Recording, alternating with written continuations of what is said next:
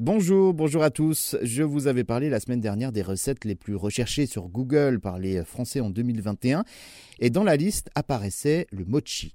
Eh bien aujourd'hui, je vais vous détailler euh, ce plat à base de riz. Le mochi est un dessert japonais composé seulement de trois éléments. Il y a du riz gluant, du sucre et de l'eau. Le mochi euh, serait donc apparu au Japon il y a environ 2000 ans, indispensable pendant les fêtes. Il euh, servait également d'offrande religieuse. Au Japon, l'expression mochiada, peau de mochi, désigne donc une peau blanche, fine et lisse, ferme mais rebondie comme le mochi, fraîchement préparé, on pourrait donc l'assimiler dans notre culture et dans notre langue française à l'expression de la peau de bébé.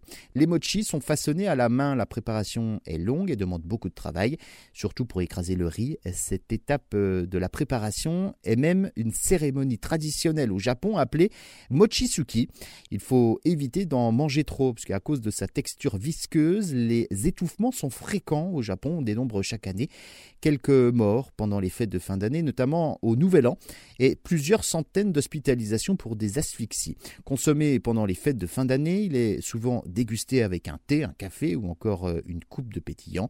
Le mochi est naturellement sans gluten, 100% végétal, sans matière grasse, deux fois moins calorique qu'une pâtisserie classique, euh, sous différentes formes également. Vous pouvez trouver euh, les mochis euh, salés, sucrés, en petites boulettes ou bien en brochettes.